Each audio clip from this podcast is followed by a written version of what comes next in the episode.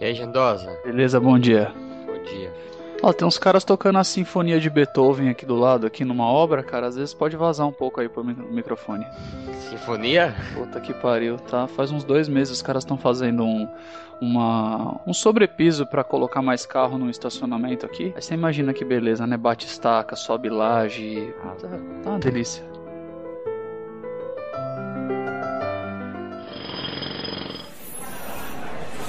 Professor, o que, que eu faço agora? Garoto, faz quatro séries de 15. Seja bem-vindo ao podcast 4x15. Esse projeto tem como objetivo a divulgação da ciência aplicada ao treinamento físico e à saúde. Para ler nossos posts ou encontrar mais conteúdo, acesse www.4x15.com.br.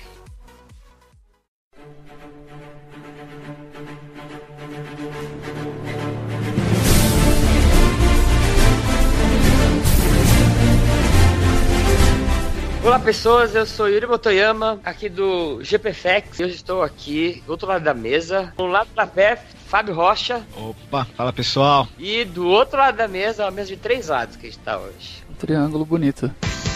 Nosso triatleta já correspondente sobre as tecnologias fitness, eh, graduando em educação física, Jandosa. E aí, pessoal? E Darth Vader tá de novo aí, Darth Vader.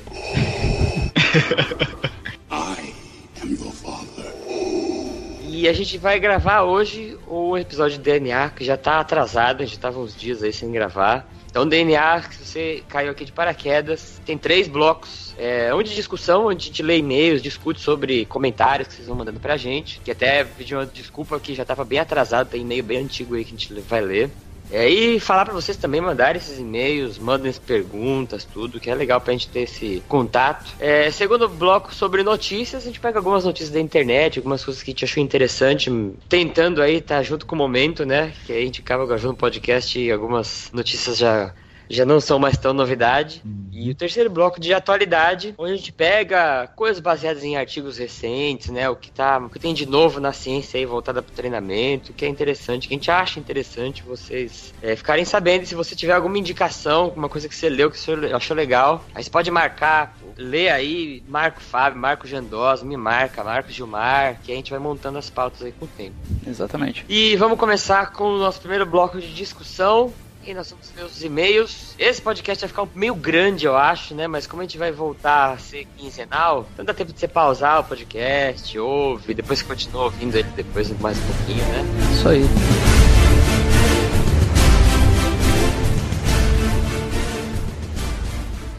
Olá, ouvinte. Aqui quem fala é Eduardo Baião e trago uma novidade para você. Finalmente estamos trazendo o WeCast para o Android. O WeCast é um aplicativo agregador de podcasts que só se tornou realidade graças ao apoio da comunidade de ouvintes, através de uma campanha no Catarse. No WeCast, além de ouvir o áudio, os usuários também compartilham conteúdos extras, como imagens, textos e marcadores, tudo relacionado ao que está sendo discutido nos episódios. A experiência de ouvir podcast se torna muito mais rica e divertida. Então anote aí, a partir de 19 de dezembro de 2015, baixe lá o WeCast no Google Play.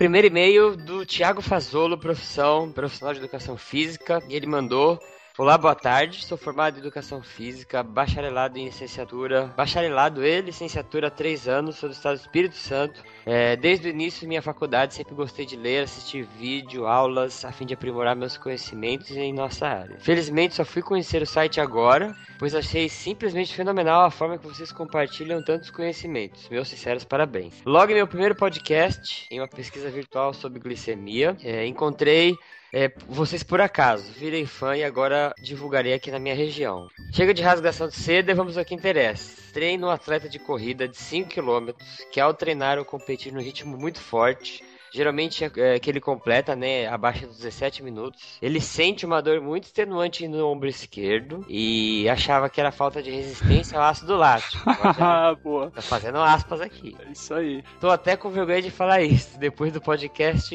que ele ouviu sobre o lactato ácido lático lá onde vocês disseram que não existe nada dessa dor proveniente dele. Ao dialogar com outros profissionais da minha área, inclusive com outros fisioterapeutas, todos batiam na mesma tecla. E pois aqui acho que uns 95% dos educadores físicos aprendem na faculdade é, essa teoria do ácido lático, né? É isso aí, manda, mandar todo mundo ouvir o episódio do, é. da fadiga. E ele, pois, inclusive, quem não teve oportunidade de conhecer o site ainda tem essa visão, por é, pois é o que a gente lê em inúmeros artigos. Abraço, Deus abençoe para poder continuar proporcionando tantas informações. Então, Thiago, vamos por parte. É, primeiro mandar um abraço aí pessoal do Espírito Santo. Acho que não tinha recebido nenhuma mensagem de ninguém do Espírito Santo. É, tá o Jandosa aí, que ele também é, ele é triatleta, também pode ajudar a gente a pensar nisso daí que você falou. É, outra coisa, ajuda mesmo compartilhando os podcasts. Então, dá pro pessoal da tua classe aí. Acho que é uma das maiores formas da gente ajudar a crescer o projeto é forçando a galera a ouvir, né? Isso aí, é a opinião de quem gostou, né? Então, com relação a isso do, do teu atleta, eu acho que eu cheguei a te responder. Esse meio já ele mandou faz um tempo, é que eu tava aglomerando tudo aqui nesse para gravar esse DNA. Como eu comentei com você, né, e você até chegou nessa conclusão, não tem como a gente associar dor no ombro com, com lactato, né? Vamos falar lactato aí. É... Eu fiquei pensando, Jandosa, né? Não sei se tu chegou a pensar, não sei se é alguma coisa da mecânica da corrida, né? Porque ele falou que quando chega num determinado volume aí de corrida, ele começa a dar dor no ombro. É difícil a gente falar assim, né? É, sem um. Tem que ter. Vamos, vamos levar pra ciência também, né? Ter o diagnóstico e tudo mais. É, então. É, coisas básicas que dá pra uh, falar assim que, ah, você tá fazendo isso, você tá fazendo aquilo como perguntas básicas, eu chutaria se o cara corre apenas, se ele tem alguma coisa de. Se ele faz algum trabalho, né, de membro superior, se pode estar tá faltando alguma coisa ali aí durante o movimento ele não, a musculatura não aguenta e começa a causar dor. Pelo, pelo gesto mesmo, do jeito que você falou, a mecânica da corrida. É, então, aí, né, eu, eu cheguei até a comentar contigo, vê, vai no, no médico, faz uma avaliação diagnóstico aí, e você vê, né, mas esse, essa relação do, do lactato com a dor, né, como a gente viu no cast lá. Isso é a única coisa que dá para bater e falar, não tem, ponto. É, isso aí. não tem nada a ver com isso. E é mó complicado, né, porque se você for ver, tem outros profissionais da saúde também, né, falando essa relação. E você até comentou que você leu em alguns artigos, mas se quiser, eu tenho até outros artigos que falam essa, essa teoria toda, explica essa teoria toda do lactato aí. É, ainda, ainda tem, né, gente que, é, até lá onde eu dou aula na faculdade, tem gente que ainda fala, não, é ácido lático, é produção de ácido, ainda é uma, uma briga ainda. É. Fora conceitos, né, cara, hoje, hoje no, Teve uma aula que eu ouvi uma quantidade, assim, em 40 minutos de aula, a quantidade de clichês que eu, que eu queria fazer aquele, aquele. Queria simular aquela imagem do Mickey lá dele furando os olhos, cara. Pelo amor de Deus, isso que eu tô no primeiro é, semestre, cara, e eu ouvi um monte é, de coisa dessa que você fala, porra, velho, já foi, já é isso aí, cara. Chorar, né? Fora osso, osso da bacia também, é bem legal de ouvir. Agora a gente vai ler o e-mail do Rafael Campana, analista de sistemas. Já vi lá no, durante o e-mail que o cara também é triatleta e está estudando engenharia química na Unifesp de Diadema, Yuri. É um, um parceiro seu aí da Unifesp. É, ó, depois até aí, Unifesp é nóis. é isso aí. Então vamos lá. Boa noite, Yuri Gilmar. E quem mais estiver aí, é nós então. É. Primeiramente, parabéns pelo podcast, muito bom mesmo. Acompanho faz um bom tempo, mas nunca escrevi e-mail. Sempre quando escutava, dizia para mim mesmo que iria enviar, mas acabava esquecendo. Só uma breve apresentação do motivo que pelo qual escuto e meu perfil de ouvinte, uma vez que não sou da área.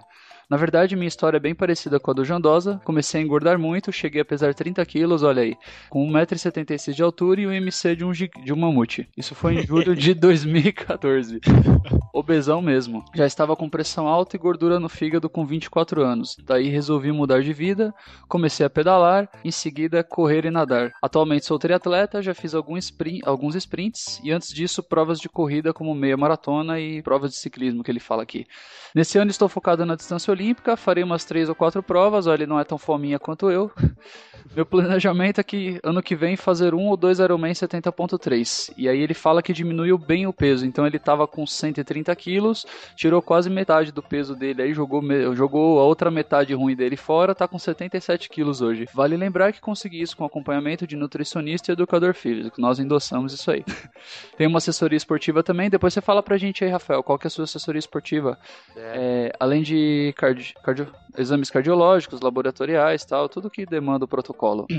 E aí ele fala o seguinte: Bom, vocês pedem sempre pedem sugestões dos ouvintes, e pelo meu perfil fica bem claro que gostaria de escutar mais sobre esporte de endurance, triatlon e o treinamento voltado para esse tipo de atividade. Eu também já votei isso aí com o Yuri já, hein, gente? Vamos lá ver o que sai daqui para frente. É, então agora tem o Jandosa que tá envolvido com o esporte aí também. Tem, a gente tem aqui no GPFX tem o, o Dudu, Paulo Eduardo, que ele tá muito, estudando muito parte de treinamento, periodização de treino. Tem o Pandelo, que é o nosso estatístico, que também é triatleta. Tem, tem gente para fazer isso aí agora. Então vambora, vai ser uma discussão bem legal. E aí, é. finalizando o e-mail dele, ele fala o seguinte: é, além disso, como não sou da área, como pode quando o podcast aborda assuntos muito técnicos, acabo viajando um pouco. Apesar de que a maioria sempre acaba tirando algo de útil. Também estou é, desenvolvendo um projeto de sistema relacionado com esportes com um amigo meu. Se tudo correr como esperado, ele, quem sabe ele não vira um anunciante nosso. Palavras dele. É, aí, aí sim. E aí, de novo, Rafael, fala pra gente qual que é o projeto aí, cara. A gente já teve um episódio de tecnologia, a gente discute bastante esse tipo de coisa. É uma coisa interessante de da gente saber o que tá rolando aí. Já que... algum segredo aí, né? Não pode Exatamente. falar ainda. É, se não for. Qual é que é, a, que é a caixa materna que ele tá desenvolvendo? Poxa, aí, aí fechou. Aí, é, eu, aí então. eu falo, aí fala aí que eu boto até dinheiro nessa iniciativa aí, cara.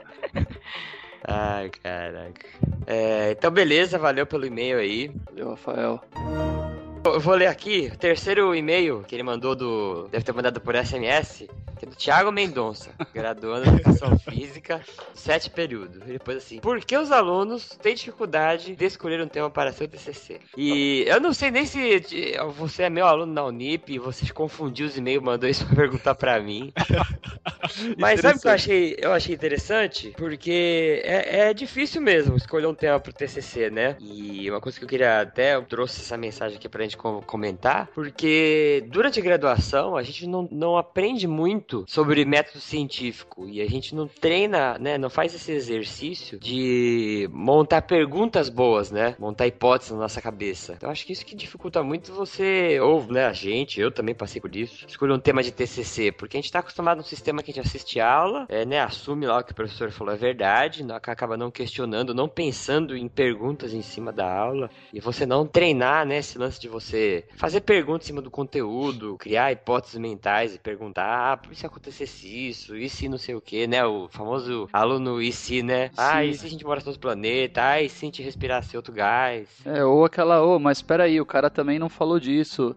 E uma coisa que eu, dá para complementar nesse tema aí, Yuri, como eu tô na minha segunda graduação agora, a primeira foi esse pesadelo também. O que que eu falo, sobre o que que eu, o que que eu falo, o que que eu, sobre o que eu, eu falo, o que que eu faço, uhum. e e aí veio toda essa, essa discussão filosófica interna aí sobre o que fazer. E agora, o que rola no, na segunda graduação é o seguinte: primeiro, que também agora eu tô mais é, habituado a buscar papers, né? Ver, tanto para montar pauta aqui, quanto para estudar mesmo, entender mais como funcionam as coisas, o conhecimento mais atual disponível, disponível nos papers, né? Demora um tempo ainda a virar livro e tal. E aí você, você no, no próprio paper, né? Você já tem outras hipóteses. Por exemplo, um assunto que te interessa muito, você tá lendo dois, três papers e no final do próprio paper o cara fala, meu, dá pra. Quais são as outras linhas que nesse paper não foram abordadas e podem ser continuadas. Tipo, você não precisa nem se esforçar tanto assim. É. Já tem lá, ó. Veja, dá pra ver isso, dá pra ver aquilo. Eu não pesquisei isso, mas pensamos aqui ia ficar um trabalho extenso ou por outro motivo. Tava lá, entendeu? O cara já deixa a brecha para você seguir o trabalho do, de continuidade. E complementando isso que o Jandola falou, é, não tem segredo, não tem tipo uma, uma receita de bolo, né? Tem que ler. Então você nunca vai criar uma ideia do nada somente. É que eu costumo falar, até que meu orientador também passa pra gente lá. O processo de, de construção do conhecimento científico parte por três vias: a intuição, experimentação e racionalização. Então a intuição é um ponto importante. Ah, então você praticou, você vivenciou, agora você teve uma curiosidade ali, agora você tem que pesquisar para ver se aquilo faz sentido ou se já teve alguma ou já tem alguma coisa na literatura. E mas não tem não tem outro caminho tem que ler, tem que estudar, tem que ler os artigos, tem que ver isso que o Jandosa falou, essas questão das outras hipóteses que os artigos não postulam, ou outras que eles colocam. Hum. Enfim, são vários caminhos assim a se seguir, né? É isso aí mesmo. Bom, então agora acho que deu uma ideia legal, hein? É, então, tipo, tem que ler, não tem jeito. Não existe insight da, da mente não alimentada. É isso aí. É, valeu então, Thiago. E agora tu, Fabião. Então vamos lá. Pedro Pacheco, lá de Goiânia, profissional de educação física, mandou um e-mail falando o seguinte: Viu uma técnica chamada Stomach Vacuum, ou Vacuum, e por ser bastante antiga, não achei nada no site científico sobre a sua eficiência e riscos. Alguns exercícios utilizados por marombeiros e fisiculturistas não comprovaram sua eficiência metodológica ou cinesiológica, talvez por serem bastante antigos e a ciência do treinamento físico da época pouco eficiente. Passaram batidos e até hoje acabam sendo tomados como verdades. Grande abraço para os mestres e parceiros de formação aí da Unifesp.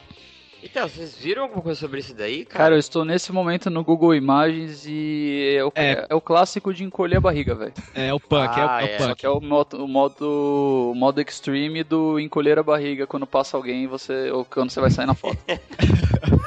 É, então, pelo que eu tava pesquisando, assim, eu não achei uma, é, um artigo específico nesse sentido de verificar essa técnica de treino, né? Mas o que eu pesquisei, assim, ela, essa questão da técnica que o Jandosa falou, eles colocam tipo uns exercícios que você faz em quadrupedia e você tem que fazer, tem que murchar a barriga, entre aspas, né? E você tem que forçar a expiração. Então você fica com a barriga murcha lá e fica forçando a expiração. Segundo esse- essas fontes, segundo algumas coisas que eu tava lendo, isso é para desenvolver mais o transverso do abdômen. Alô? Oi. Então, Ah, aqui. Então. É, ah, parei de propósito mesmo. Ah, então, é, vou te falar a experiência que eu tenho com esse negócio daí. Eu li quando eu, quando eu procurei também.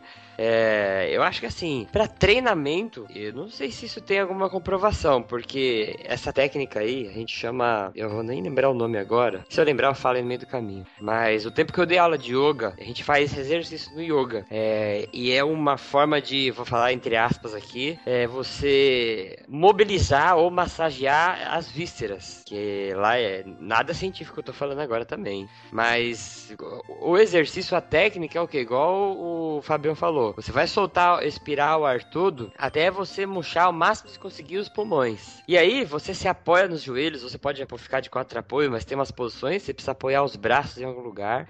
E aí você tenta levantar o tórax como se você fosse. Esse que é difícil de explicar, cara. Você faz uma posição com os ombros onde você afasta as costelas de novo. Como se você estivesse inspirando, sabe? Só que sem o ar entrar. E aí, como tá a impressão negativa dentro do tórax, a sua barriga ela vai lá toda pra dentro. Que ela tenta entrar como se fosse é, sendo sugada na direção do- dos pulmões ali. Dá pra entender nada, né? Tá, entendi, mas é, eu também não, não vi ainda o fundamento. Tipo, deve ter um jeito mais, menos, menos estranho de fazer, trabalhar isso. É, então, mas assim, pra treinamento eu acho que isso não tem função nenhuma, mas eu, é, no yoga, assim, eu acredito que é uma forma de você treinar a musculatura respiratória, né? Eu não, vejo mal em fazer isso. é Eu uma vi bastante saudável. imagem de fisiculturista aqui, pro cara ficar ali no, no shape e colar todos os músculos no corpo, literalmente, né? É, então, mas isso aí, assim, como você não faz força com nenhum músculo abdominal, não tem como você fortalecer, Não né? dá. Porque ele, a barriga, né, o abdômen, ele entra por pressão, não é por contração, né? E aí, se falam que nessa técnica você trabalha em isometria, né? E por isso que você estimula um pouco mais o transverso do abdômen para estabilizar a coluna vertebral, enfim.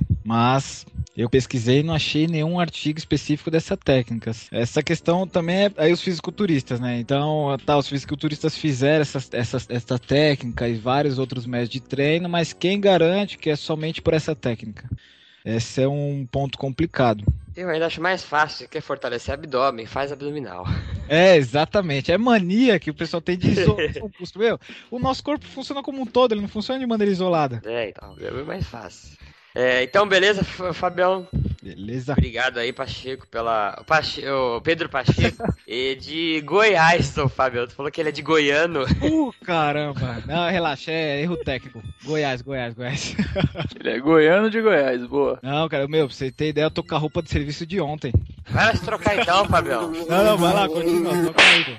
É, e o último e-mail aqui é do Mário Nunes. Mário Nunes, eu, eu falo pra, pra pessoal que ele é o maior divulgador que tem do 4715. Desde o começo, ele, ele, ele tá muito presente no Twitter, ele compartilha e mostra pra outras pessoas. Fala, vocês têm que ouvir esse podcast. Sempre que ele achar alguém, ele compartilha. Então, já agradecer o Mário aí por ser o, o Relações Públicas aí. O ev ev evangelista. É, evangelista, é. Então ele mandou uma pergunta lá pelo Twitter pra mim, eu falei, ah, vou ler aqui, porque é legal, que às vezes tem outras pessoas que também estão pensando em alguma coisa assim, né? É, ele perdeu 104 quilos. Não, é... Acho que ele pesava 104 quilos, né? Eu copiei e colei a... a...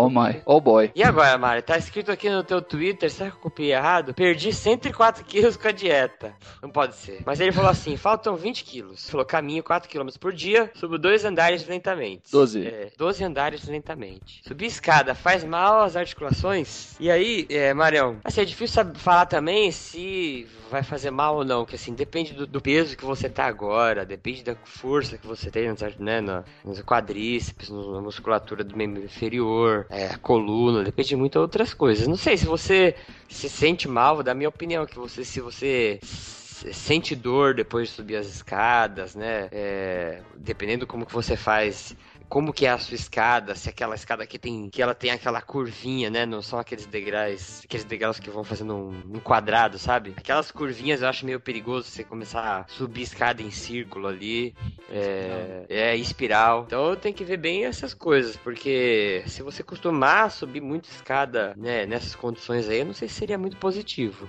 E eu acho que subir escada não faz tanto mal, é do que descer, né? Eu acho que descer tem uma solicitação maior aí no membro inferior, principalmente das articulações. Então, se, se você consegue incluir uma vez por dia aí, né, uma subida de escada, quando chega do serviço, acho que não faria mal se isso não te prejudica de alguma forma, né? O que vocês acham? Não tem nenhuma dor, também considera, consideraria em frente. Então, Marião, manda bala aí na escada, é, né, se tiver bem. Só acho cuidado com isso que a gente falou, né? É, e a, a subida não tem necessariamente um grande impacto, né? A descida, é, como você falou, é, tem mais. Mas eu tenho, eu tenho um pouco de medo de escada, porque eu já caí umas duas vezes de escada de escorregar, sabe?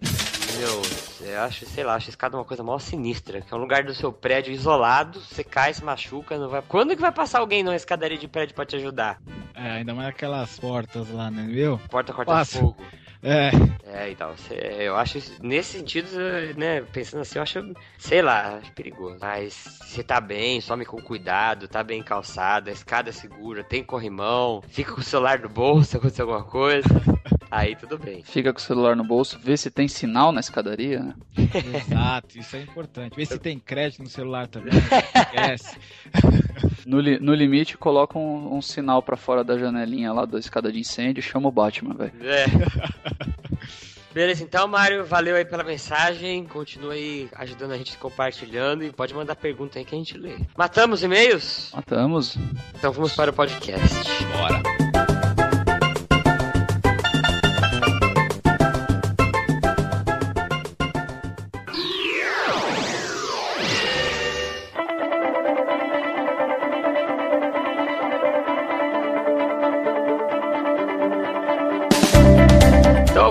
Para o segundo bloco de notícias, a gente trouxe aqui umas notícias meio polêmicas, né? Primeira notícia aqui, vou pegar a notícia antiga, que eu acabei de descobrir.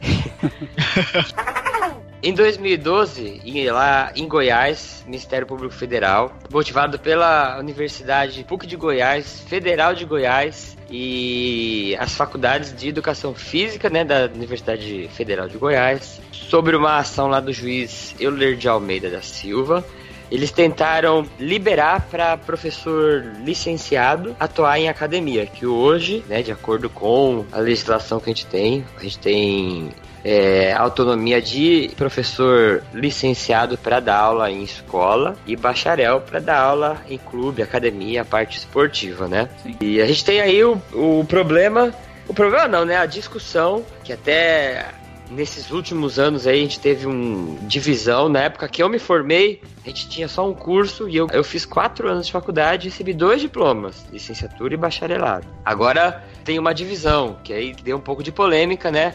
Porque a gente tem um curso de três anos para licenciado e um curso de quatro anos para bacharel, né? O, O, Fabiano, tu fez o quanto? Tu fez, era unificado tudo? Não, não, ainda eu tô fazendo ele já é separado. Bacharel, quatro anos, licenciatura na, na faculdade onde eu tô me formando só mais, é mais um semestre. Então você pega os Ah, dois entendi. títulos em quatro anos e meio. Entendi. O Gendosa tá fazendo bacharel, né? Eu tô fazendo a graduação plena, bacharelado, exatamente. E aí a ideia é depois emendar, se, se não, né, se não entrar nenhuma nova diretriz em cima disso, eu ainda emendo mais um e tiro os dois diplomas. Eu não, eu não saio com quatro anos da faculdade com os dois, eu vou ter que emendar e pegar mais um, um ano de estudo de matérias picadas aí e pegar para um quinto ano pegar o bacharelado. É, o que eu tô fazendo, que eu só fiz o, só o bacharel mesmo. Aí agora eu tô complementando com a As licenciatura. matérias específicas para conteúdo de, de sala de aula, né? É, exatamente. E vocês aí que estão na, né, experimentando isso na graduação, vocês acham que isso tem uma tem muita desvantagem ou, ou tem uma vantagem pro, pro, pro profissional, pro mercado? Olha, eu sou a favor de unificar tudo isso aí, cara. Faz um- uma grade curricular só, igual a época que o Yuri se formou, entrega um profissional completo pro mercado e o cara decide onde vai atuar. Falar, ah, você vai lá, estuda três anos e só pode atuar em ambiente escolar. E de, como é que fala? Ambiente escolar até educação média, né? Ensino médio.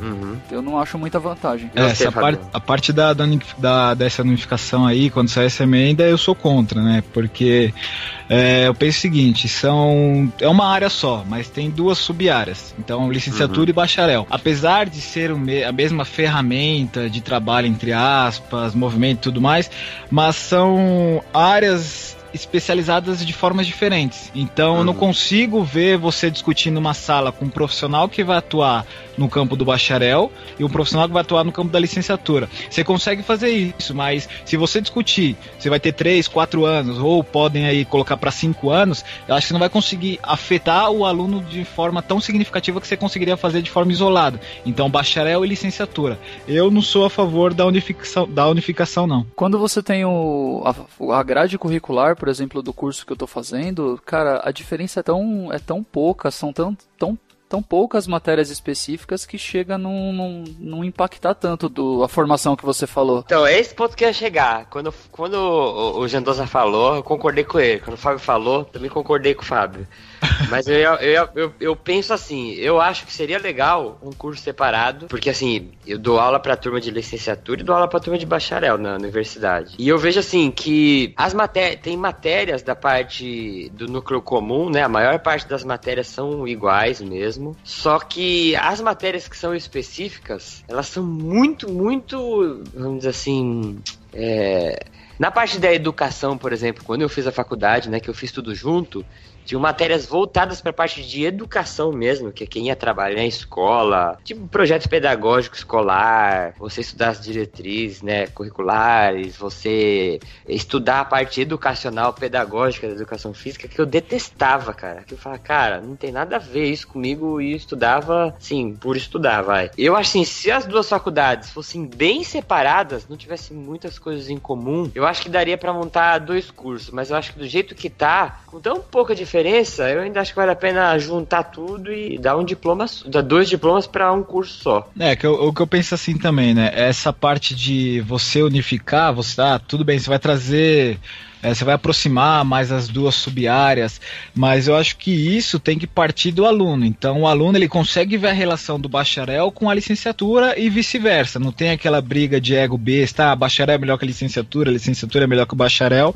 Eu acho que isso tem que partir do aluno. Mas a partir do momento que você unifica, mesmo não tendo essas diferenças na grade curricular, na faculdade também não tem muita diferença, mas as disciplinas que são específicas é a disciplina que a gente vai atuar. Então, por exemplo, treinamento no bacharel, na licenciatura, um exemplo, abordagem escolar. É, eu tenho uma relação, mas são formas de se trabalhar diferente. É, então, acho que se você unifica, você não consegue discutir da mesma forma com os dois profissionais, né? Professor e profissional, quer dizer. É, na faculdade privada que eu tô fazendo, Fábio, tanto pela carga horária, né? Tanto, eu não sei como é que seria em outro, em outro tipo de curso. O, o Yuri e tal pode talvez falar alguma coisa sobre.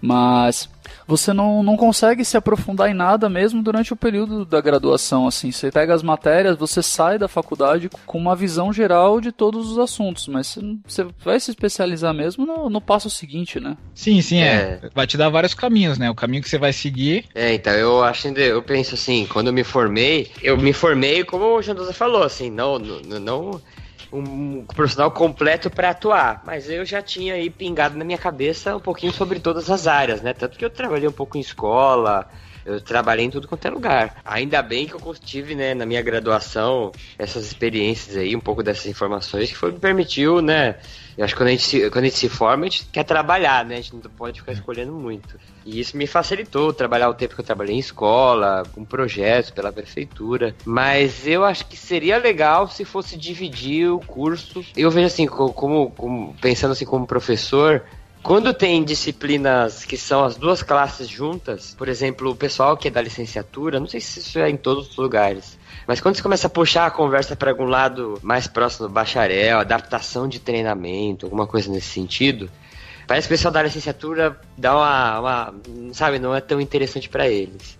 É. E aí, quando você tá em alguma parte no, no, numa, numa disciplina que tá de conjunto e você começa a falar sobre aspecto pedagógico, formação, né, adaptação motora, fase da adaptação motora, aí o pessoal do bacharel fala, puta, que saco isso aí, nunca vou usar, entendeu? É complicado, isso eu não sei ainda que posição que eu escolho, sabe, pra bater o um martelo. Olha, eu, eu iria no, eu iria com o Fábio se a posição do, da redefinição do currículo fosse montar dois cursos muito específicos, muito diferentes, e não fazer quase todo o curso igual e três matérias diferentes ao longo dos quatro anos e falar você é formado em A ou B. Aí ficaria legal. Aí ficaria uma proposta bem interessante, que você vai formar um professor bom para sala de aula e um profissional bom para atuar em campo. Será que aquele curso da USP não é assim? A USP é, é que a USP né? é, trabalha com educação física e esportes. Ouvintes da, ouvintes da USP, manifestem-se. Mais alguma coisa daqui então? Eu acho que é isso. Opinião dada.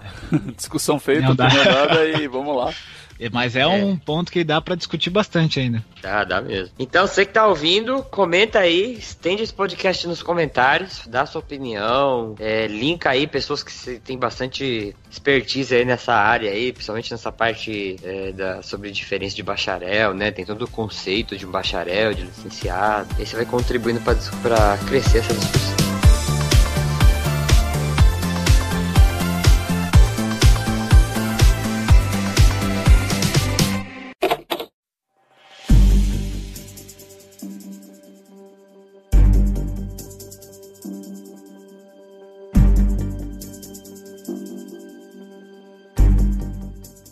Segunda notícia, projeto de lei do senhor Romário, que é. Ele aprovou né, na Comissão de Assuntos Sociais do Senado um relatório é, referente ao projeto de lei 552-2013, que trata das relações profissionais do técnico ou do treinador profissional de, da modalidade desportiva coletiva. E aí, com essa emenda apresentada pelo senhor Romário, ex-atletas podem exercer atividade de técnico no esporte e eles podem atuar comprovando cinco anos de atividade. É, mudou, mudou um pouquinho agora a, a, última emenda dele, deu uma alterada nesse texto aí. Ele jogou para oito e pra, isso de atividade atlética ininterrupta. E se o cara não puder comprovar os, os anos ininterruptos, ele tem que comprovar pelo menos dez espaçados. Ah, então estamos com oito anos isso. corridos e dez. Oito corridos Entendi. e dez espaçados. Essa é o, a, a, última emenda da, do projeto. Aliás, acabou agora. É, se for aprovada, esse esse aí que vai ser do jeito que tá, não, não pode mais fazer alteração. E aí eu peguei aqui no, no site do Romário lá, do, do ele tem um site lá que ele divulga os, os projetos dele, as ideias dele. Vou deixar linkado aqui. Um pedacinho do texto dele, na avaliação né, do Romário, o grande mérito dessa iniciativa é democratizar o exercício da, da profissão. Além disso, são normas úteis para que a melhoria do treinamento e desempenho de nossos atletas, já que a experiência e expertise de quem já atua na área do treinamento. Então, ele justifica que é, as pessoas vão contribuir para a área do treinamento pelo fato de elas terem mais experiência. Antes da emenda, o texto permitia apenas que ex-técnicos ou pessoas com diploma de educação física pudessem exercer essas atividades. Tinha um projeto parecido antes. É, isso, isso já vale, né, para técnicos de futebol desde 93, se não me engano. 98. Isso. Tem algumas universidades que brigam por isso, né? Que, que a questão do de dar o CREF, não dar o CREF, ainda elas Tem aquela carteirinha técnica lá, pra É, técnico. Pra, Ele- pra ele tá futebol estendendo. fala pra tudo? Pra técnico, no geral. Uhum. É, porque o cara, o cara já podia, desde 90, é, realmente é de 93, ele não é 98 não.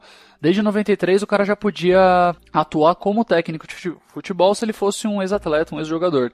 E aí as outras profissões não tinham esse mesmo benefício do futebol e o projeto do Romário inicialmente pretende estender isso aí, né? De, de colocar pro para atletas de outras Todos modalidades. É. E aí tem uma nota do Confef aqui, é, tem um texto também, vou deixar linkado aí a nota do Confef. E tem um trecho que fala assim: Como senador, Romário deveria estar trabalhando no desenvolvimento de políticas públicas que garantissem o acesso dos ex-atletas ao ensino superior. É inegável que o atual subdesenvolvimento do esporte brasileiro, inclusive do futebol, dá-se em parte pela insuficiência de profissionais com formação científica capaz de proporcionar novos rumos ao nosso esporte. E aí? E aí que eu, eu acho o seguinte, cara. Alguma, alguns, como eu falei pro Yuri antes, os meus dois centavos sobre esse caso. É, ele tá igualando, em primeiro momento, né? Falar um pouquinho a favor, mas depois falar do- dos riscos envolvidos. Ele tá igualando uma coisa que já existe pro mercado de futebol, que é pegar um ex-atleta e falar que o cara agora é o técnico daquela modalidade. Só que. E aí também é uma coisa que foi, foi na última emenda que eu andei lendo também. Eles falaram, poxa, mas e o risco para um cara que não tem um preparo desse para crianças e adolescentes? Eles meio que tentaram se proteger disso, né? Colocando o tre- o treinamento de um, um ex-atleta como profissional técnico para adultos somente, tá? Eles não podem, por exemplo, pegar uma turma juvenil e fazer treinamento desses caras. É, o primeiro ponto é a questão de você colocar um profissional no mercado que ele não tem uma formação científica para aquilo, tá? Ele tem uma formação empírica, né? Então aquela questão do empirismo, conhecimento através das vias sensoriais, beleza. Mas não é somente por essa via que a gente adquire o conhecimento. Ele vai saber fazer, mas será que ele vai saber ensinar? Será que ele vai saber passar? Será que ele vai saber tratar com o corpo do outro? Aquilo funcionou para ele, aquilo funcionou para a vida, a carreira atlética dele, mas será que ele vai conseguir trabalhar com outro ser humano? Esse é um primeiro ponto. Uma coisa que eu ia emendar também, Fábio, no, no começo era tem esse ponto, né, do, do, do cara colocar o, o profissional lá para treinar. Ele vai falar exatamente isso. Você falou perfeitamente. Ah, funcionou para mim, tá lá, Tem que beleza. Ele, funcionar pra todo mundo. ele sabe É. como funcionou para ele, mas se ele pegar qualquer coisa que sai desse, né, do, do padrão que ele conhece, do jeito que ele foi treinado, de toda a vivência esportiva que ele teve, ele provavelmente não vai saber lidar com isso como um egresso da, da graduação, né? Um profissional formado com, com base científica deveria sa- saber atuar. Exatamente. Um ponto desse é o seguinte, né? Tipo, a formação não se adquire só na escola, mas ela dá pelo menos um mínimo de embasamento, né? Se o cara foi lá, teve que tirar uma nota mínima para passar numa determinada matéria, pelo menos um mínimo, assim, bem mínimo, ele o cara tem que saber fazer em determinadas situações. Ter o conhecimento para atuar em determinadas situações. E a nossa área também, eu penso dessa forma, né? Até a gente discutiu um tempo atrás um artigo lá na faculdade, era nesse sentido, de o profissional de educação física fazer para saber. Então ele sabe fazer, ele faz, ele faz, mas será que ele sabe fazer ou sabe ensinar? Essa questão do profissional, do professor atleta, né? Então, não garante que você tenha uma experiência atlética, uma carreira atlética, que você vai conseguir passar essa informação. Essa, eu- penso que na, na nossa área da educação física esse é um preconceito muito grande, né? Ah, então o cara vai me ensinar a jogar futebol, ele tem que saber, ele tem que ser um atleta. Não, ele tem que saber as noções do futebol, tem que conseguir relacionar o conhecimento dele com o futebol, por exemplo, e por aí vai. Isso na nossa área é um preconceito ainda muito, eu vejo assim, por grande parte, por muitas pessoas, principalmente fora da área e também dentro da área. É, eu quero crescer, se meu professor não for marombado, eu não vou atingir meu resultado, entendeu? Eu tenho que pegar o professor Exatamente. maromba, porque senão eu não vou ficar do tamanho que eu quero ficar. Muito por experiência que eu tenho com o Rodrigo Giannone, né? Que é um dos, dos integrantes do GPFX lá. Ele trabalhou, trabalha, né? Trabalhou muito tempo com esporte, é, voleibol, numa seleção aqui da, da cidade, participou de várias competições de nível nacional e tudo. E assim, os técnicos, né? Ele trabalha muito com monitoramento de carga de treinamento. E aí ele até ele tava tentando escrever um artigo sobre isso, e aí ele pegou e fez um questionário sobre monitoramento, o que, que era monitoramento de carga de treino, que assim, se você for parar para pensar no esporte, você monitorar um treino é arroz com feijão, é você Sim. fazer fritar cebola para fazer comida, não tem como fazer diferente. E aí ele foi aplicar esse questionário com outros técnicos de times nacionais de voleibol. E eles, sim, não sabiam que era monitoramento, é, não achavam aquilo importante para a equipe deles. Ele perguntava se eles seguiam alguma periodização de treino. Cara, é impressionante. Não seguem periodização de treino, tinha duas equipes só que seguia uma periodização assim certinha, sabe? Baseada com distribuição de intensidade, volume de treino. E assim, o negócio é absurdo. Da gente falar, ah, é esporte, né? Estamos falando do, do, pessoal que está pensando em performance, mas assim, se você é um profissional que foi contratado, né, para fazer uma equipe render, se você não conseguir aplicar a ciência ali, está ferrado, né? Se não é. tiver noção disso, é, está ferrado. E a periodização tem o que já? Uns 20 anos da, meu Deus do céu, é. Se é, for pegar é, lá Matviev lá, as fotos até, dele são em preto e branco. Até antes, né? Se a gente for pegar os modelos, não era um modelo de periodização, mas a forma de você organizar o treinamento é mais antigo ainda, né? É. É, tá bem legal. Então a gente tá, no, tá rodeado no mercado de gente que não sabe o que, que é isso e falando astolático pra tudo quanto é lado. É, é, é, esse é o problema, né? Então, outra... E eu vejo... Fala, fala. Vai, manda Yuri, termina aí. E eu vejo um pouco também, né? Não sei se dá pra fazer um paralelo, mas, por exemplo... Eu treinei karatê minha infância toda. Na época que eu tinha, tava na faixa preta, surgiu o CREF, né? Nesse com essa proposta aí de liberar técnicos para trabalhar. Então fala assim: "Ah, você é prova aí que você é faixa preta, que você treinou karatê". Aí os professores provavam e o CREF dava um, uma certificação de técnico, né? Que é o provisionado lá para a pessoa poder trabalhar. O cara sabe dar aula de karatê? Sabe, mas ele não sabe o que está acontecendo. É que o, o Fabião falou. Ele sabe repetir a aula que o professor repetiu para ele, né? Se alguém tiver algum problema na aula ou algum, algum viés, sei lá, uma solicitação diferente, ele vai saber fazer com aquela pessoa o que o professor dele fez quando teve aquela mesma situação. Se for uma coisa diferente, ele não vai saber o que fazer, né? Por não ter o conhecimento da ciência, né? Aplicada à educação física, do treinamento. Então eu acho muito complicado esse projeto de lei aí, é, que vão tentar profissionalizar técnico, né? É, ele, ele podia colocar um ponto paralelo, né, Yuri? Ele podia colocar esses caras como consultores técnicos, tipo, pô, a experiência do cara Isso. vale, vale pra cacete, mano. É um negócio muito. É, é um conhecimento Isso. valioso, não é para descartar também, é. ah, o cara não serve para nada. Serve, só que deixa o cara da frente, né? Em vez deles colocarem, eu li algumas discussões sobre esse texto, de colocarem o esse cara como técnico principal e um auxiliar técnico do lado. Eu acho que devia inverter isso aí. O cara é um consultor técnico, né, consultor de experiência uhum. e um profissional que tem a formação, embasamento, sabe o que está acontecendo com o corpo em cada momento do, do, do, da atividade, tem os treinamentos uhum. com base na ciência, conseguiria ser o líder, o líder da, da equipe e o cara ser um consultor técnico, cara. É. Cada um, um trabalha no seu quadrado. Né? Isso, e ele vai ter, vai ter o, como é que fala, a habilitação dele para trabalhar com esse cargo e eu acho que é um ganha, um ganha legal para todo mundo. É, eu é acho uma, que aí você matou. É, uma, uma coisa assim que eu sempre, quando eu entro nessa discussão com alguém, sempre faço uma pergunta, né? Eu sempre uso a área da medicina como exemplo. Ao médico, o médico homem, ele vai fazer um parto. Ele precisa estar grávido para fazer um parto? É. Não, né, precisa ter experiência, né? Então, é. É a mesma coisa. Aí a pessoa, não, mas esse exemplo não tem nada a ver. Eu só mudei o exemplo, mas a ideia é a mesma. Ele estudou para aquilo, ele faz aquilo. O médico não prescreve um remédio, ah, eu tomei esse remédio funciona, então toma que você vai sarar também. Não, tem um porquê, tem um embasamento, então não é assim. Mas na nossa área isso ainda é um preconceito que não conseguiu quebrar, ainda é muito evidente. É, que nem a, a primeiro cast que eu gravei também, a gente falou um pouco disso aí, né? Sobre o pessoal ver a educação física com, com olhos, infelizmente, realmente bem ruins.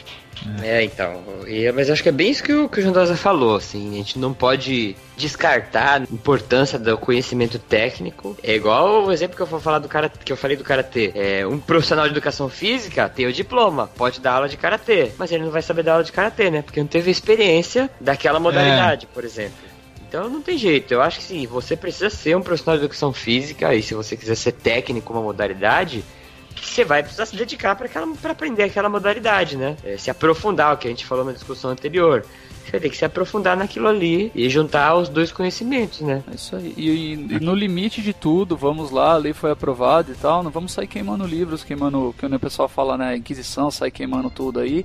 Porque dá para fazer uma coisa bem fácil, cara. É muito simples de fazer. Vou usar um exemplo de, de quando teve aquela polêmica do transporte escolar, da lei da cadeirinha. Um amigo meu usa esse exemplo toda hora É, Cara, deixa colocar. cê- Vocês querem mesmo ter intervenção e, e liberar isso aí? Beleza, cara. Só que você com seu filho, você vai contratar o, o cara que não tem a cadeirinha pra levar o seu filho, sendo que aquilo garante a segurança dele, ou pelo menos ajuda na segurança dele? É, é. Deixa o mercado se autorregular, cara. Você vai ter os dois tipos de clientes. Você vai ter sempre o cara que, que vai acabar comprando e consumindo os serviços de uma pessoa que não tá qualificada para isso. Vai, mas o mercado, num, num termo geral, ele se autorregula. Você não vai falar, dar, dar palco pra, pra louco dançar, como tem a expressão por aí, né? É, eu fico pensando porque nutrição, né? Nutrição tem técnico em nutrição, né? Existe um curso técnico. É, e uma coisa que eu coloquei aqui na pauta desse ponto, que é pra, pra eu dei uma pesquisada como funciona em outros países, basicamente, pelo tempo de pesquisa que eu tive, eu olhei Estados Unidos,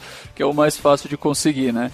É, não acabei dando uma visão global do negócio, mas lá algumas algumas profissões, né, alguma, alguns cargos específicos, você consegue exercer sem ter o- uma graduação, seja o bachelor, que é a nossa graduação plena aqui, ou o licensor, que é a licenciatura.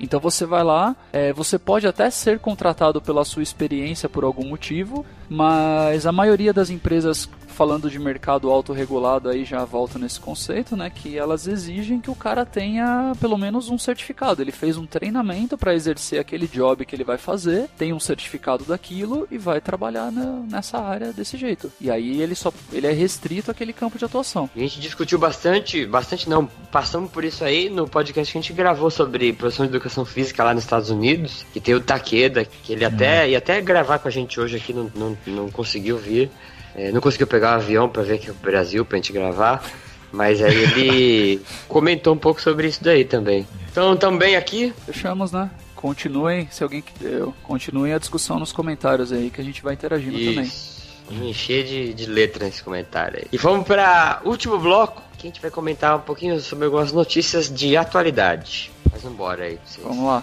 Bora. Dependente do bora agora. Desculpa, o Gilmar não tá aí, eu esqueci de falar.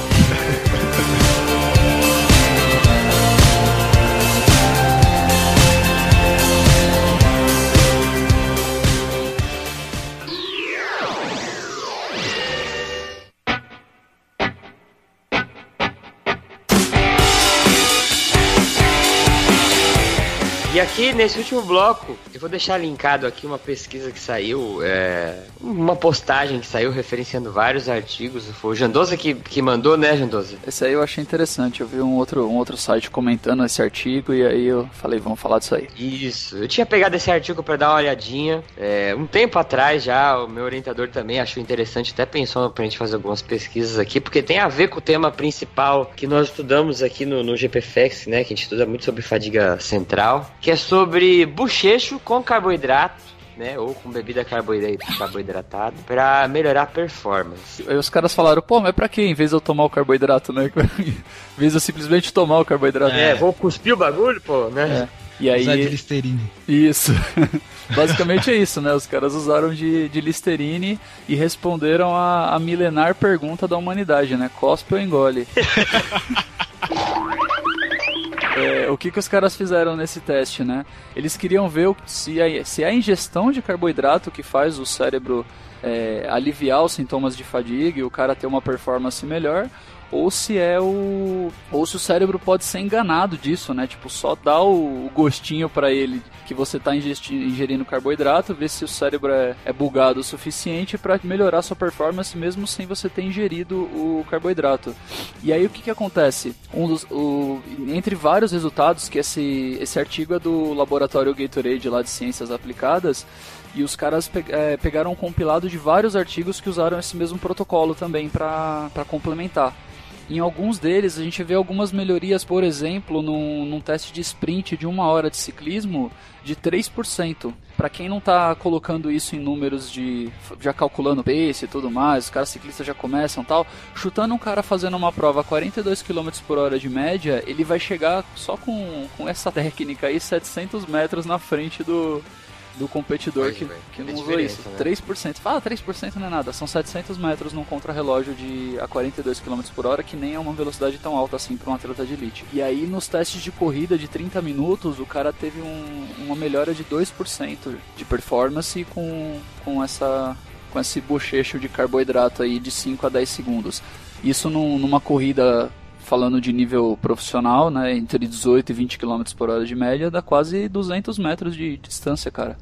cara dá pra ganhar a prova, né, com 200 Dá pra metros. ganhar a prova fácil. No sprint final, o cara vai lá, dá uma bochechada é. no carboidrato e fui.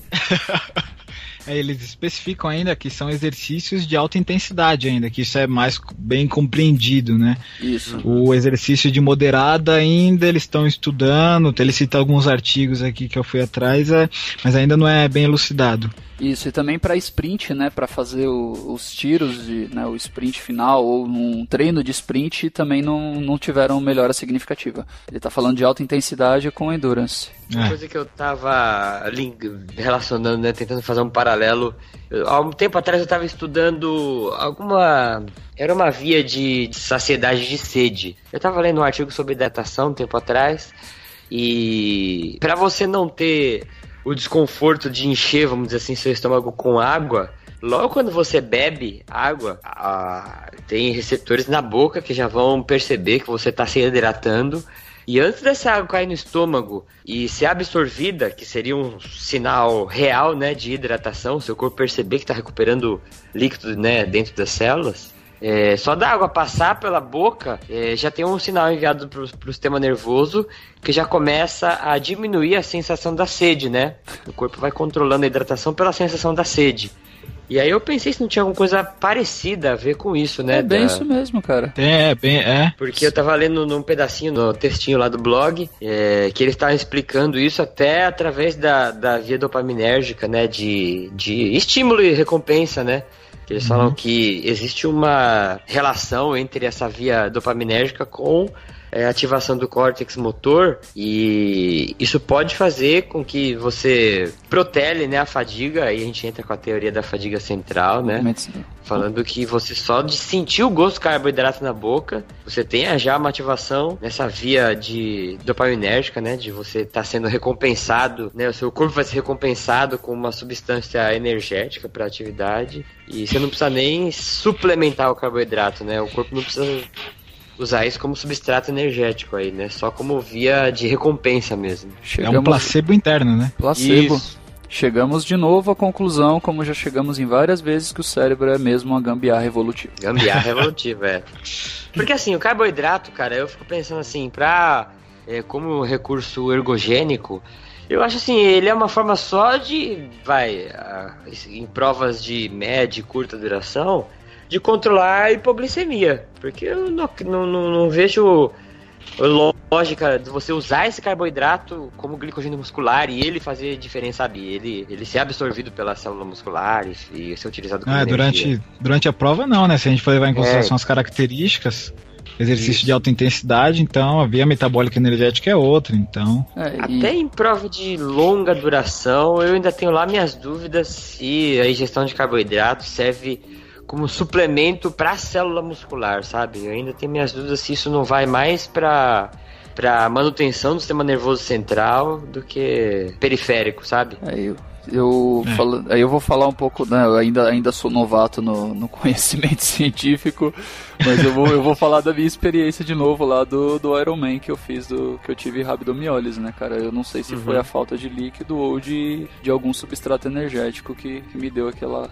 Ou dos dois, né? É, também. Para uma prova muito longa, né? Porque esse, eles falam no artigo do, do Gatorade aqui também, do, desse artigo do, do carboidrato, que eles citam o seguinte, né? Tipo, também não dá para enganar o cérebro ad eterno porque é. vai ter a depressão de glicogênio muscular e aí você vai acabar o combustível de verdade, né? Aí não tem. Uhum. Mas para exercícios até intensidade, que o Yuri falou, moderada, dá pra, dá pra brincar um pouco. E mesmo assim, né, tenho, já, já li também artigo que mostra que o corpo não entra em estado de depressão de glicogênio muscular. Quando a gente entra em fadiga, né, que o seu corpo decide parar, aí de novo, né, eu referenciei essas teorias de governador central. Você ainda tem 50%, 50%. de estoque de, de, glicogênio lá, bonitinho para ser usado. E ATP ainda tem, tem artigo que mostra 60% de ATP prontinho para ser usado, só que para ali, você para e eles ficam ali de reserva. Só. Isso. Aliás, voltem lá e é. escutem o episódio sobre fadiga que fala tudo isso aí. E assistam o vídeo do Paulo também, lá no Evidência em Saúde. Isso aí, tá sensacional. Tá sensacional a palestra também, hein? Tava, Vocês tava muito- assistiram? Sensacional. Eu assisti, meu. Quem você acha que era o Douglas que fez pergunta no final da palestra, Yuri? Tu? Lógico. Caraca, mano. É que ele não falou Jandosa, velho. É, eu só porque- conheço Jandosa, não conheço Porque apare- Douglas, o comenta a conta do Google tá logada com o Douglas Gedosa, aí o cara só falou o primeiro nome. Uma- finalizando o negócio, esse, esse nosso comentário do, do artigo da, do Instituto Gatorade lá, ele, eu- a pergunta final seria, né, tipo, além de descobrir que engana o, o cérebro com a, só com a simulação da ingestão de carboidratos, o cara falou, e aí, que aplicação prática isso tem? Os caras colocaram algumas lá que são até engraçadas, assim, interessantes de ouvir.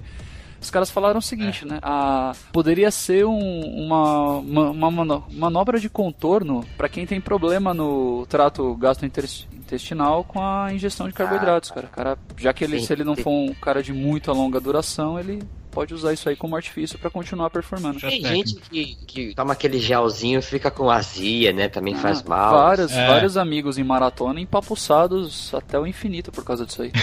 E eu vejo assim, eu acho, né? Eu, eu, eu- eu nunca corri o Ironman, né, o máximo, eu já corri, o máximo que eu corri foi meia maratona. E eu acho que você parar a prova pra se hidratar, beber, já corri, já tentei correr com aqueles bilhares de garrafinha, parecia o cinto do, do Chewbacca que eu tinha com garrafinha de carboidrato. eu tinha uma cintinho que eu carregava no peito atravessado, igualzinho do Chewbacca, cheio de mini garrafinha. Imagina você chegando na linha de chegada fazendo. É. É, eu acho desconfortável você parar pra beber no meio da prova. Eu acho muito mais confortável. Isso daí, se eu pudesse fazer um bochecho cuspir, né? Não sei, eu acharia que seria mais. Né? Aí eu, claro, a gente tem que beber água, tem que hidratar. Mas se pudesse ter essa estratégia aí no meio da prova, ó, vou bochechar e cuspir, é, sem precisar engolir o líquido, eu, eu acho que eu acho uma aplicação prática legal, sim, cara. Os caras falando também de pessoas da. pessoas que buscam perda de peso ou exer- exercícios, esportes que contêm um gasto energético menor do que um esporte desse, tipo uma corrida, um esporte de alta intensidade. Aí o cara fala que consegue manter a, a performance, fazer a perda de peso sem reduzir a intensidade do exercício. É, então, aí essa parte da perda de peso eu achei um ponto complicado, né? Porque, assim, é, se a gente for levar em consideração o processo de emagrecimento, perda de peso, ela. A gente fala. Tem o velho mito, né? Você tem que é, diminuir peso, corta o carboidrato que você vai diminuir o peso. Tá, mas se a gente for levar em consideração a via bioquímica, a oxidação daquela gordura, ela vai precisar do auxílio do carboidrato. Eu não vou entrar em pontos específicos porque aqui não convém, né? Mas quando a gente corta esse carboidrato, alguns estudos já demonstram isso, grande parte dessa perda de peso, mascarando esse ma- emagrecimento, é mais voltado da perda da massa muscular, que aí entra naquele você está utilizando mais uma via que a gente chama de ciclo de alanina glicose. Você começa a queimar os aminoácidos, as proteínas contráteis. Então, quando ele citou esse ponto, essa estratégia para esse intuito, eu achei um ponto um pouco complicado nessa parte de perda de, de, de diminuir a ingestão de, de carboidrato, né? Uma estratégia É, pra. exatamente. É. Aí eu achei complicado. Aí já dá uma elucidada E- na galera. E outra coisa, né, de, de- se a gente vê, tem muito artigo, muita evidência que mostra que dieta com quando a pessoa zera ou abaixa muito carboidrato, você tem liberação de corpo cetônico, né? E essas dietas cetogênicas são bem prejudiciais. É. Mas eu pensei numa aplicação boa pra essa estratégia do bochecho. Você pode, cara, reutilizar o mesmo bochecho para outras pessoas. É, não. Pô, você com 100 ml de, de água com açúcar, eu suplemento 100 atleta, velho. Um cospe no copinho, outro vai lá, bochecha cospe, outro vai lá, bochecha cospe, vai sair bebendo mesmo bochecha. cara. Meu Deus. Ai, ai. Economizar, meu. Custo-benefício. O país tem crise, né? É. Aí um, um ponto que eu achei assim curioso do artigo, é, ele cita isso umas, que umas quatro, cinco vezes, ele entra nesse ponto de discussão, né? Ah, quando ele vai citar a forma que você tá pré-exercício, ah, então você tá alimentado ou você tá em jejum? Ele cita alguns estudos que verificaram essa técnica em jejum, não demonstraram benefícios. Outros estudos demonstraram. Outros estudos alimentados não demonstraram benefícios. Outros estudos demonstraram. É, mas aí eu pensei assim: você vai praticar o exercício físico em jejum, pensando aí numa questão do, por exemplo, uma pessoa que está visando emagrecimento, exercício de alta intensidade, famoso aí o famoso HIIT. Uhum. É, ela vai fazer o exercício, claro que durante o exercício a via metabólica energética vai ser outra, mas no momento pós-exercício, isso pode trazer um prejuízo para o objetivo dela. Então, quando eles falam essa questão de em jejum, eles estão falando em jejum voltado para o desempenho. Aí, essa questão que o Jandosa citou, que levantou da parte de é, é, diminuição de ingesta calórica para o emagrecimento, para diminuição de peso, aí a gente não consegue associar, porque quando eles citam essa parte de jejum é para melhora do desempenho desempenho. Então, aumento do consumo de oxigênio, consumo de oxigênio máximo, desempenho em alguns testes e por aí vai. É uma, um ponto que eu achei importante assim de ressaltar. Mas, se não me falha a memória aqui para ver se eu não estou falando besteira, eles colocam para você se alimentar de duas a três horas uh, antes do exercício. É isso mesmo. Uma refeição rica em carboidratos duas a três horas antes do exercício. Em exercício de alta intensidade, se for usar essa técnica. Cara, a gente tinha que gravar um podcast só sobre carboidrato e exercícios, cara. Que eu tenho eu muitas acho dúvidas. Pegava o Jean aqui, a gente destrinchava ele, porque tenho muita dúvida sobre carboidrato e exercício. Já li muita evidência de exercício sem, com dieta low carb e com altos resultados em performance, em desenvolvimento físico. Eu tenho uma palestra legal de low carb aqui também, de um cara falando sobre atletas de elite que fizeram. Na verdade, o cara não, não falou nem low carb, ele zero carb. Ele botou os caras em cetose para fazer isso. É. Botou o cara em full cetose. A gente pode deixar essas cenas pros próximos capítulos, a gente é. traz o Jean aí e faz ele, é, o Piracicabano queimar os neurônios. Um de frente pro Jean. É. Última atualidade aqui, 2014 tem um blog que saiu aqui sobre treinamento mental, não separar, quer dizer, o treinamento mental, treinamento físico. E aí, o que é o treinamento mental, que ele explica rapidinho no blog, não sei se vocês acompanharam, mas o, a, a, última lembrança que eu tenho disso, que eu já vi vários atletas que fazem isso, Ayrton Senna fazia muito isso, é, o Cielo chegou a fazer isso, que até teve uma reportagem que eu vi, onde o treinador dele falava para ele, em alguns treinamentos, né, sentar na beirada da piscina e fechar os olhos e falar assim, ó, hoje você vai fazer três tiros de 50 metros, por exemplo. E ele fechava os olhos e ele imaginava e aí o exercício era imaginar com maior riqueza de detalhes ele caindo na água, fazendo abraçada, tendo todas as sensações ali, né? Tentando evocar todas as sensações da, daqueles tiros lá. E isso era uma estratégia de treinamento. Vocês já viram alguma coisa parecida com isso? Já, eu já li num, num livro. O livro estava falando sobre comportamento. Se não me engano, é o é. best-seller lá, O Poder do Hábito. Ele fala disso para o Michael Phelps. Você já ah, viu isso aí também, tá. Fábio? Do, do Michael Phelps, não. O que eu vi essa parte de treinamento mental é mais voltado para aquisição de habilidades motoras, nesse sentido. De uhum. mentalizar o. É, porque o cérebro tem um papel é. fundamental na, na aquisição de habilidades motoras, né? De você imaginar o exercício antes de mandar o Isso. sinal para ativar o músculo. É. É, o que eu já li assim por cima, né? Tá, não tenho muita experiência nessa área, mas Existe todo um aparato neuromotor que resulta no movimento. Se você pensar nisso e conseguir trazer bastante experiência, deixar esse pensamento rico, você tem ativação desse aparato neuromotor todo, né? É só que sem movimento, mas entre aspas, né? Poderia até ser um aquecimento neuromotor, sei lá, vamos dizer assim, né? É, tem até o aquecimento mental, né? O alongamento mental, quer dizer. Tem Isso algumas coisas. Tem algumas não. coisas que eles comentam, alguns estudos que eles mostram. Você fazer o alongamento mental, o aquecimento mental. Ah, você não quer ir lá pra esteira. Então, ah, você não tem um aumento da frequência cardíaca, algumas variáveis, mas você tem um certo preparo do organismo que eles colocam nesse sentido do treinamento. Então, pré-exercício. Também não conhecia, não.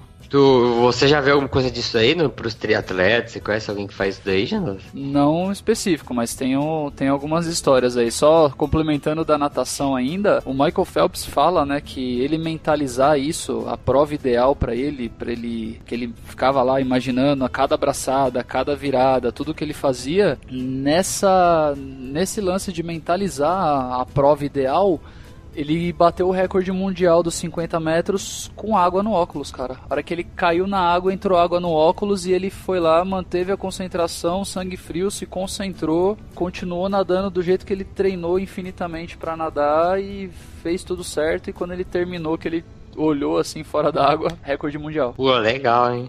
será, que, será que eu tô confundindo o Cielo com o Phelps e eu li essa história do Cielo, velho? Eu do, do Phelps, cara. Acho que eu vou na sua história aí, cara. Vou, vou, vou, vou, vou na sua, não vou na minha, não, hein? então, beleza. Então, Yuri, pra, pra parte do triatlon, cara, é... vou falar de novo de experiência de vida. É, quando você está fazendo um treinamento para uma prova muito longa, a primeira prova bem longa que eu fiz foi o 75K de Bertioga Maresias, o solo. E aí, quando você está treinando para uma prova desse tamanho, cara, chega um momento, sabe, depois que passa do, do muro, que o pessoal chama de muro na maratona, né, que é quando esgotam, esgotam naquele sentido que a gente conhece, os, o, o reservatório do glicogênio muscular e você continua a ingestão de, de alimento para continuar correndo tal é, cara, chega umas 3, 4 horas de exercício, o corpo tá lá mandando você parar, mandando você parar, mandando você parar. Chega uma hora que ele fala: Quer saber, você não vai parar? Então que se dane, e some. Entendi. Tipo, some. Você simplesmente tá correndo, cansado. Um minuto atrás você tava quase no, no limite falando: Parei, cansei, não vou mais brincar disso. E no minuto seguinte o corpo fala, dane-se, eu vou embora então, sabe? A mente fala, uhum. você não vai parar, então que se dane. E some, tipo, simplesmente apaga e você continua outro, outras quatro horas correndo sem, sem se importar com nada. É, um, é, um, é uma concentração animal, assim. E aí, como eu já tinha experiência dessa outra maratona, quando eu fui pro, pro Ironman, os primeiros treinos que a gente fazia também, você fazia o você fazia lá o primeiro pedal que eu fiz de 130 km, eu terminei o pedal e falei, como é que eu vou pedalar 50 km e ainda correr uma maratona? Caraca, velho. Aí depois, a segunda vez, cara, uma semana depois, eu fiz 135 na sequência.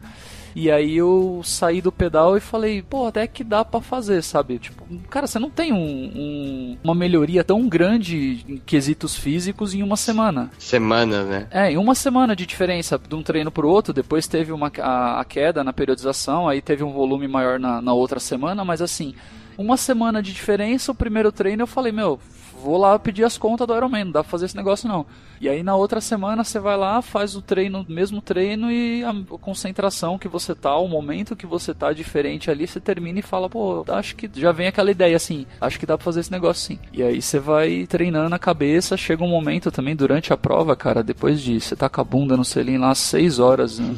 E preparar para correr uma maratona ainda. Na hora da corrida eu é, tava, mas... eu tava desligado, cara. Eu tava zen, assim. Eu falei, ah, vou correr e beleza. E saiu bem pra caramba. É, mas acho que tem tudo a ver, cara, esse lance da, da envolvimento mental, né, do sistema nervoso, da concentração com a atividade, né, eu acho que isso aí tem tudo a ver. Eu tava, sempre lembro de uma pesquisa que eu li, não foi uma pesquisa, tá, isso eu li no, na super interessante, né, altamente científica revista, mas eles citavam que tinha feito uma pesquisa científica onde os voluntários fizeram avaliação de força, dedo da mão direita e o indicador da mão esquerda.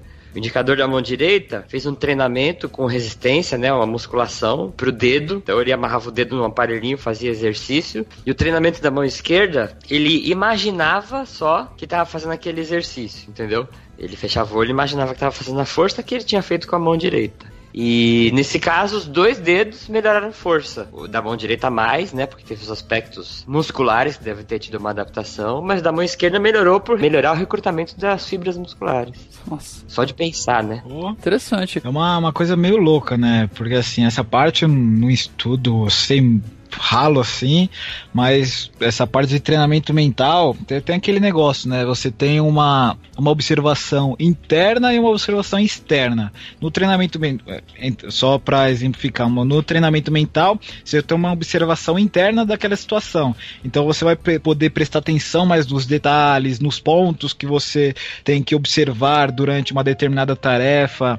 Então, isso é uma coisa importante para melhorar o desempenho, seja numa prova, ou seja, para você aumentar a, as, contra, as fibras de contração do dedo ou qualquer outro ponto, né, meu? É uma, uma coisa muito interessante. Até alguns estudos que eu, quando eu, essa parte que nós fizemos um projeto de graduação mesmo, a gente tava lendo observações externas e internas. Ah, então você coloca uma imagem ou você faz a prática mental. Então aí essas diferenças, assim, é, é bem nítida, assim, uma coisa da outra. Eu acho bem interessante. É, e o ponto para o ponto, pelo menos para mim, para fechar isso aqui, é a parte da, da confiança confiança, né, cara? Você também tendo um, um, bom treinamento, uma boa concentração mental, sem levar ainda pelo ponto do, do, da melhoria das capacidades motoras e tudo mais, você a confiança de você mentalizar aquele objetivo e querer chegar lá e todos os outros aspectos estando treinados adequadamente, o cara não quebra na cabeça, né? Eu conheço vários atletas ah, que, é. que quebram na cabeça. O cara tem o preparo, tem a condição, tá lá, você fala, meu,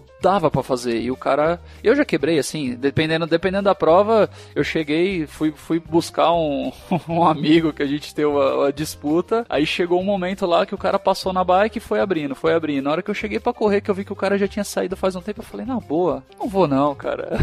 E aí vai, entendeu? Não, hoje, hoje não é o dia, deixa quieto, entendeu? E se o cara tá lá focado e tal, o cara fala, não. Vou pegar as filha da p, né? O cara chega até o, até o último minuto, se o cara tá com a concentração lá e a confiança, né? A mente, a mente tá confiante naquilo, o cara fala, vai e tem uma motivação extra. Até o lance do, do teste lá, o Yuri, do, do cast de fadiga na apresentação que a gente viu agora do, do governador central, o cara fala isso também, né? Ele botou o cara para competir com ele mesmo, só que ele deu um over power lá nele. É. Falou, ó, vou aumentar a performance de você mesmo sem ele saber.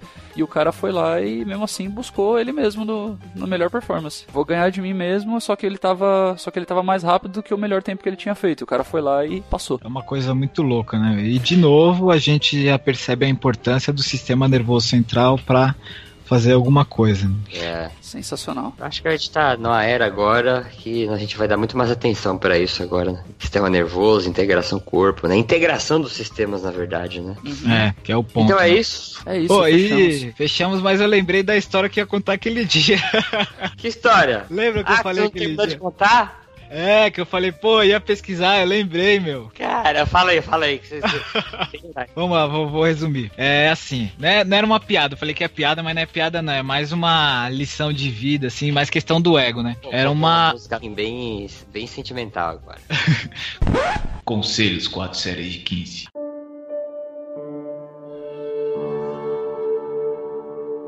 Aí tava numa aula de fisiologia, de anatomia. O professor tava lá na frente, né, no laboratório, e os alunos sentados, ele com o auxiliar dele, mostrando as peças, e aí ele pergunta pra turma assim: é, quantos pulmões nós temos? E aí um aluno lá no fundo levanta a mão. Aí ele fala, quatro, professor. Aí o professor cai na gargalhada, era primeiro, segundo semestre, ele, ele cai na gargalhada e começa a é, insultar o aluno, ah, traga é, mato, preciasno, traga. É, enfim, insulta. Chama de tudo que é nome. E aí o aluno, sem não falar nada, todo mundo deu risada, claro, né? O aluno levanta e sai da sala. E aí o professor ficou muito bravo. E aí acabou a aula, tudo normal, o aluno não voltou para a sala. Ele encontrou o aluno no corredor. Encontrou o aluno no corredor, ele perguntou: "Por que que você saiu da minha aula?" Aí ele falou assim: "Porque você estava errado, professor." Como assim estava errado? Você falou quantos pulmões nós temos? Nós temos quatro, dois meu e dois seu. Então o total é quatro. Aí na hora o professor pensou assim: "Pô, passei uma instrução errada." ele se julgou detentor do conhecimento e se julgou superior a um aluno. E aí, eu, quando estava contando essa história, essa questão de lição de moral, né? Depois, esse aluno veio a ser um dos grandes estudiosos de anatomia. Aí veio lição de moral lá no final. Independente do seu título, não se coloque acima de alguém. Ah, legal, esse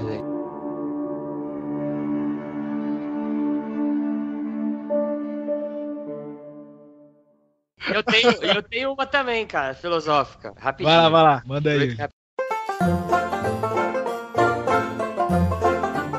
Aula de anatomia, aí o professor falou assim: Ó, classe, é uma aula de anatomia de medicina. É, hoje eu tenho dois ensinamentos para mostrar para vocês. O médico, ele tem que ter muita atenção e ele não pode ter nojo. Aí os caras, ah, legal, professor, não sei o que. Então eu vou mostrar as coisas, uma coisa para vocês. Aí ele catou um cadáver que tinha lá na frente dele, enfiou o dedo no cu do cadáver e pegou e lambeu assim, pá!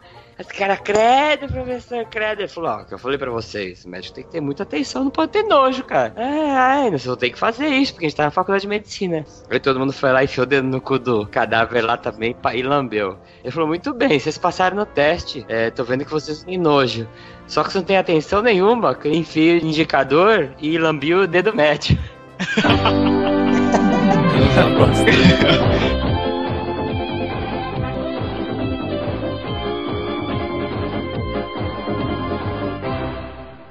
Musiquinha pra terminar. Se quiser entrar em contato aí com o Fábio Rocha, manda e-mail para Fábio Underline Lima 93 arroba hotmail.com E para o senhor Jandosa, douglas.jandosa.com.br. Me segue lá no Twitter, arroba Jandosa, o Facebook Douglas Jandosa também. E aí, se você quiser mandar um e-mail aqui pro blog, é contato arroba 4x15.com.br ou a gente nas mídias sociais, Um abraço, vamos todo mundo almoçar.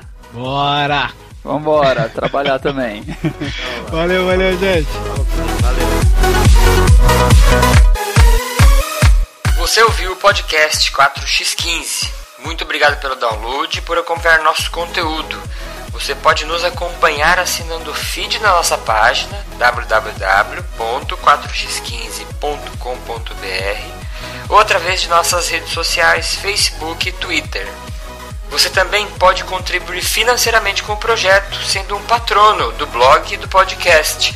Dessa forma, possibilitando novos projetos e mais conteúdo. Para saber mais sobre isso, acesse nosso blog e clique na guia Seja um Patrono.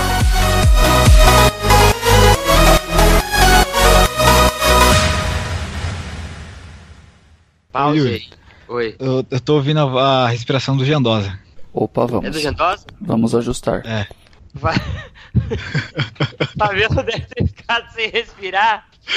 Só respiração assim, só prestar atenção. Só se concentrando pra ver os, os Ai, ruídos. Quem tá respirando, quem tá respirando, quem tá respirando. Não, eu tô, aplicando a técnica lá, pô. Você perdeu o direito de respirar também nesse episódio agora. Desculpa. Só eu posso. Até minha respiração vazar também. Aí a gente vai fazer um episódio anaeróbio.